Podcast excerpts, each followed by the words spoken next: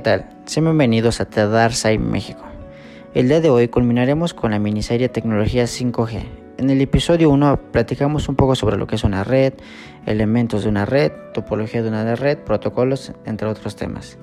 En el episodio 2 platicamos un poco sobre lo que es una red pública y privada, eh, los puertos lógicos, lo que es una red VPN, el Internet de las Cosas y la nube. En el capítulo 3 hablamos un poco sobre lo que sobre las redes que hay en casa y las móviles, entonces empezamos un poco con explicando lo que es una red Wi-Fi. También explicamos lo que es una red móvil y la evolución de las redes móviles para llegar a lo que es el 5G. Así que espero que lo disfruten. Bueno, ¿qué es el 5G? Básicamente es la quinta generación de redes de telecomunicaciones, que además de mejorar la velocidad, se espera que sea un gran impacto en el Internet de las Cosas, donde satisfacen las necesidades de comunicación de miles de millones de dispositivos conectados, obviamente con las ventajas entre velocidad, latencia y costo. Esta red tiene ocho características a resaltar que son una tasa de datos de hasta 10 GB por segundo, disponibilidad del 99.199%, una latencia de 1 milisegundo, 100% de cobertura, una reducción del 90% de consumo de energía en red, una banda ancha mil veces más rápida por unidad de área, hasta 100 dispositivos conectados por unidad de área y hasta 10 años de duración de batería en dispositivos de baja potencia en el Internet de las Cosas. Y bueno, yo les voy a platicar un poquito sobre eh, qué mejoras hay respecto a las generaciones, generaciones perdón, anteriores de, de estas tecnologías de red. Y son varios puntos. Eh, la velocidad, la latencia y la cobertura principalmente porque bueno, si me meto ya a detalles muy técnicos, pues ya no, no es tan, ya ser más tedioso, pero en general lo que nos importa, lo que vamos a ver a nivel de usuario son estos tres puntos.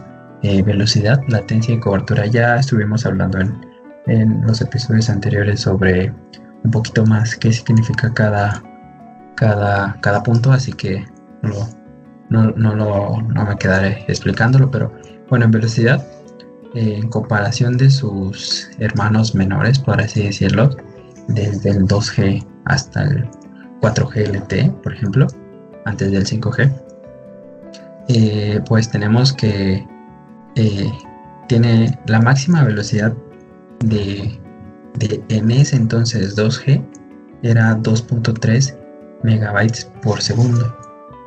Era lo máximo, lo más que te podía dar. Ya después de ahí salió la 3G, que más o menos así para eh, que se dé una idea de los tiempos es cuando salió el, iPhone 3.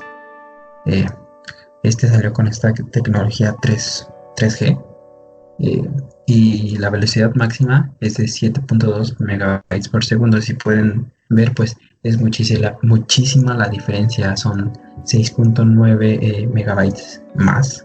Entonces ya estamos hablando de una velocidad mucho más rápida, ¿no? Para ese entonces. Después pasamos al 3G eh, HSPA Plus, que es como una extensión, pero ya, ya eh, sigue siendo, bueno, el salto es ya más, más exponencial, vaya. Eh, y nuestra velocidad máxima de, de esta red llegó hasta los 42 megabytes por segundo. Pueden ver que es muchísimo más que el primer salto de 2G a 3G.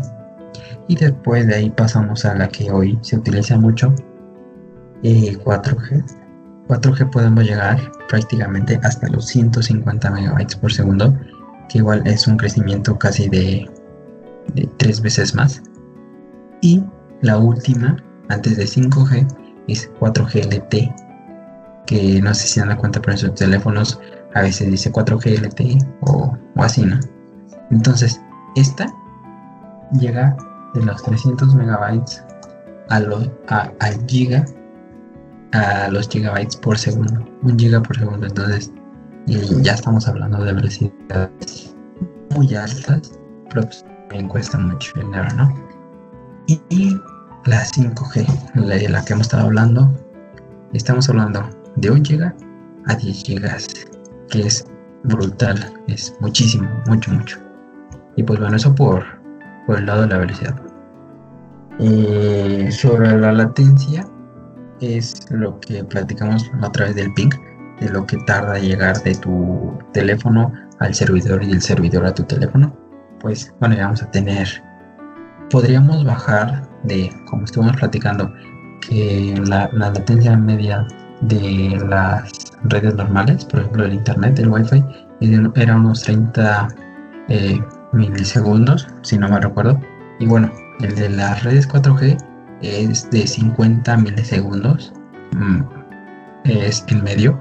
Y con la 5G la latencia podría bajar hasta un milisegundo. Entonces ya creo que son saltos demasiado grandes, ¿no?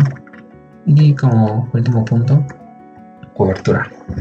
Bueno, la cobertura creo que está de más porque en donde sea que vayamos tenemos señal. Sin embargo, el principal motivo, por así decirse, es que la red 5G promete una cobertura mundial para que en cualquier lugar donde estés tengas cobertura y tengas eh, esta red rápida. Entonces, a grandes rasgos, estos son los beneficios de, que tenemos a comparación de las versiones viejitas anteriores. Bueno, yo les voy a hablar un poco sobre los mitos. Em, es muy común haber escuchado sobre los rumores que han estado circulando en redes. Que si la red 5G es la responsable del coronavirus, que si la red 5G te da cáncer o que si no se extraña el líquido de la rodilla porque es lo que engrasa las antenas o se vende a altos, altos costos, ¿no? Bueno, pero la realidad es que no es así, ninguna de las tres. Y bueno, comenzando por el asunto de la radiación, que puede ser responsable del cáncer, hemos visto muchas noticias de que la radiación de las antenas 5G es altísima y que te produce cáncer, em, lo cual es falso, ya que la radiación que emiten las, antenas perdón, 5G son muy similares a las de los hornos de microondas y la radio. De hecho, la OMS calificó a la tecnología inalámbrica como cancerígeno nivel 2B. En esta categoría se incluyen también sustancias catalogadas como poco nocivas, como el café o el aloe vera. Entonces, muy poco. Y hablando un poco sobre las ondas radiactivas, que ojo, el término radiactivo no significa que sea peligroso o que dará paso a catástrofes nucleares, ya que radiactivo solamente significa que presenta radiactividad, ese es el término. Ya sea mucha o poca, la cantidad y ancho de onda van a ser lo que determinen la precaución que, deba tomarse con ella.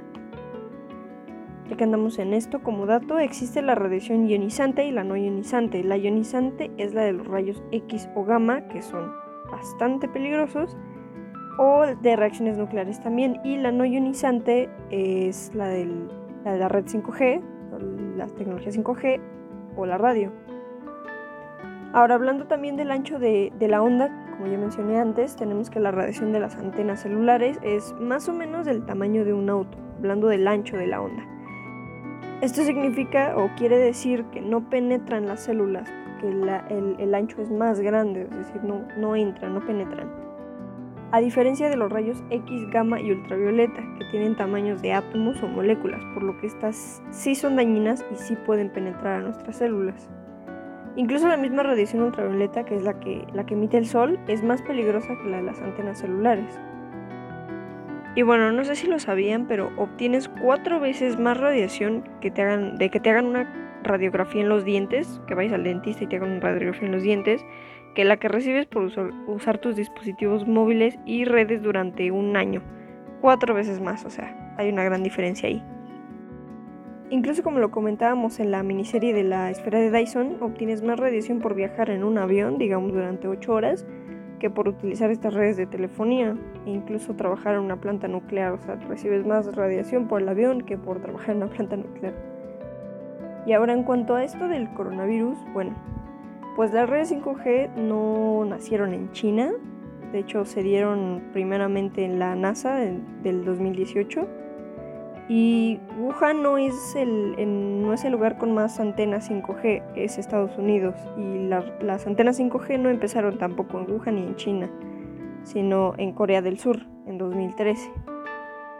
Y bueno, la radiación que emiten las ondas 5G y las anteriores, es decir, la 4G, 3G, 2G, no pueden dañar el código genético ni afectar tu salud a grado de deteriorarlo y que el coronavirus pase a través de tus células y te mueras. Porque bueno, la gente argumenta que la red 5G debilita tu sistema inmune y es por eso que el coronavirus te afecta y te mueres, ¿no? Pero bueno, el argumento que dicen estas, estas personas es que como en el continente africano, o sea, el argumento más, más clave es que como en el continente africano no hay 5G, por eso no llegó el coronavirus. Sin embargo, para empezar, sí hay antenas 5G, eh, están en África Oriental y el coronavirus ha llegado a todo el mundo, no solamente a lugares con 5G. Entonces, bueno, creo que esto es prueba suficiente. Ahí descartamos que te dé cáncer por tener red 5G o por estar cerca de antenas 5G y que te dé coronavirus por estar cerca de antenas 5G.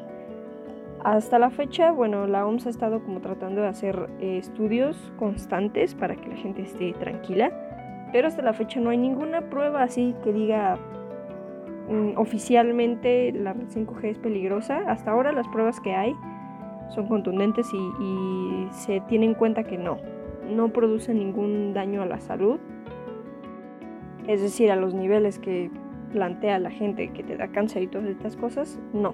Se han estado realizando estudios y se van a seguir realizando estudios para verificar esta, esta seguridad, pero pues habrá que estar atentos a las páginas oficiales. No hay que guiarnos por una nota que vimos en, en Facebook o porque el amigo de mi amigo me dijo que se murió alguien por eso, ¿no? Bueno, ¿cuándo llegará? De hecho, en el 2019 ya se estaban haciendo pruebas de esta red, pero aquí, en México, pero por el momento se espera que para el 2021 ya sea una realidad, aunque en países como Estados Unidos, Corea del Sur, Alemania, Reino Unido, Irlanda y España ya cuentan con esta tecnología. Ok, eh, les voy a explicar un poco sobre la diferencia entre lo que es el Wi-Fi 5G y la, lo que es la red móvil 5G, digo, porque podría haber como alguna confusión en ese aspecto.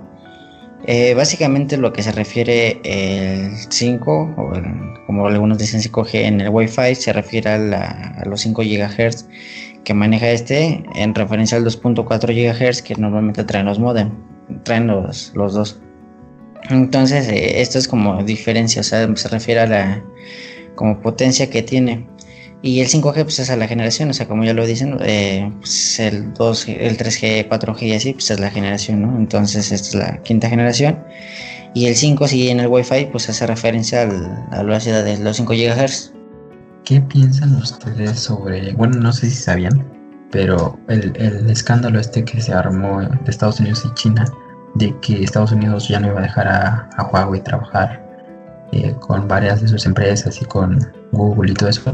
Y este y pues eso también conllevaba a no implementar eh, la red 5G por Huawei, ¿no? En Estados Unidos. Y no sé si sabían, pero hace un par de días, eh, según ya se va a poder trabajar Huawei con, con Estados Unidos. pero bueno, ese es uno de los como grandes controversias que hay, ¿no? Pero a otra, así, la verdad que piensan sobre todo esto y sobre los posibles daños, entre comillas, que se mencionan, ¿no? Como, como el cáncer y, qué, va a cambiar en realidad y todo, este, estos, todo esto que conlleva, como el cambio, pues. Esa es una y la otra sobre todo lo que se dice en general. O sea, yo creo que desde el punto de vista sobre lo que ya dejaban trabajar a Huawei, o sea, yo creo que pues, es un baby, ¿no? O sea, pues ves que también ya había dicho Google que le daba como permiso a utilizar sus servicios, pero pues como que Huawei ya no accedió a usar esos, ¿no? Entonces yo creo que pues es un debate, a lo mejor ahorita dicen que, que sí y a lo mejor el de mañana cambian de proveedor y ponen otro no. Pero yo creo que al final de cuentas de que va a llegar en Estados Unidos pues es un hecho, ¿no? O sea, son como potencia, entonces sería mucho que llegara a todos lados menos a Estados Unidos, ¿no? Y lo de los mitos yo creo que pues es como cualquier cosa nueva, o sea, pues la gente realmente se desconoce muchas cosas y pues obviamente pues siempre van a poner algún comentario mejor de broma y pues la gente lo va a creer, ¿no? Entonces ahí es importante siempre validar la, información de dónde viene y pues quién lo dice, ¿no? Porque pues si lo dice alguien que no tiene nada de credibilidad, pues no vas a creer que es para que te va a dar cáncer o algo así, ¿no? Pero en cambio si viene de un científico que dice que a lo mejor hay probabilidad, entonces pues ahí sí viene como cierta duda, ¿no? Entonces yo creo que desde tomando en cuenta eso, pues sí sería importante siempre revisar cuál es la fuente. Y tener una investigación anterior, ¿no? Porque, como dices, ¿no? De que Estados Unidos, tarde o temprano, sea por Huawei, no sea por Huawei, va a tener esta red, porque, bueno, Estados Unidos yo creo que tiene muchas empresas este, tecnológicas muy, muy grandes, ¿no? Microsoft, Apple, cualquiera de esos puede hacer, yo creo, sin problemas. Este, nada más es como esta controversia ¿no? que hay. Y, la tecnología ¿no? que tengan. Sí, claro, a lo mejor y, tiene otros fines, ¿no? Este tipo de, cosas. Digo, como dices, hay más empresas que se dedican a lo mismo, ¿no? Entonces, pues te digo, a lo mejor y. Pues es un chanchullo, a lo mejor, a lo mejor y nada más es como te ve con esas peleas. Pero pues ahora sí que. Pues será cuestión de tiempo para ver quién será el encargado de, la instalación de toda la tecnología, ¿no? Así es. Bueno, eso sería todo por hoy. Eh, igual síganos en nuestras redes sociales como Tedarse MX. Igual si tienen como alguna duda respecto a algún tema que hayamos hablado en los podcasts, nos pueden preguntar con toda confianza. Nos vemos hasta la próxima.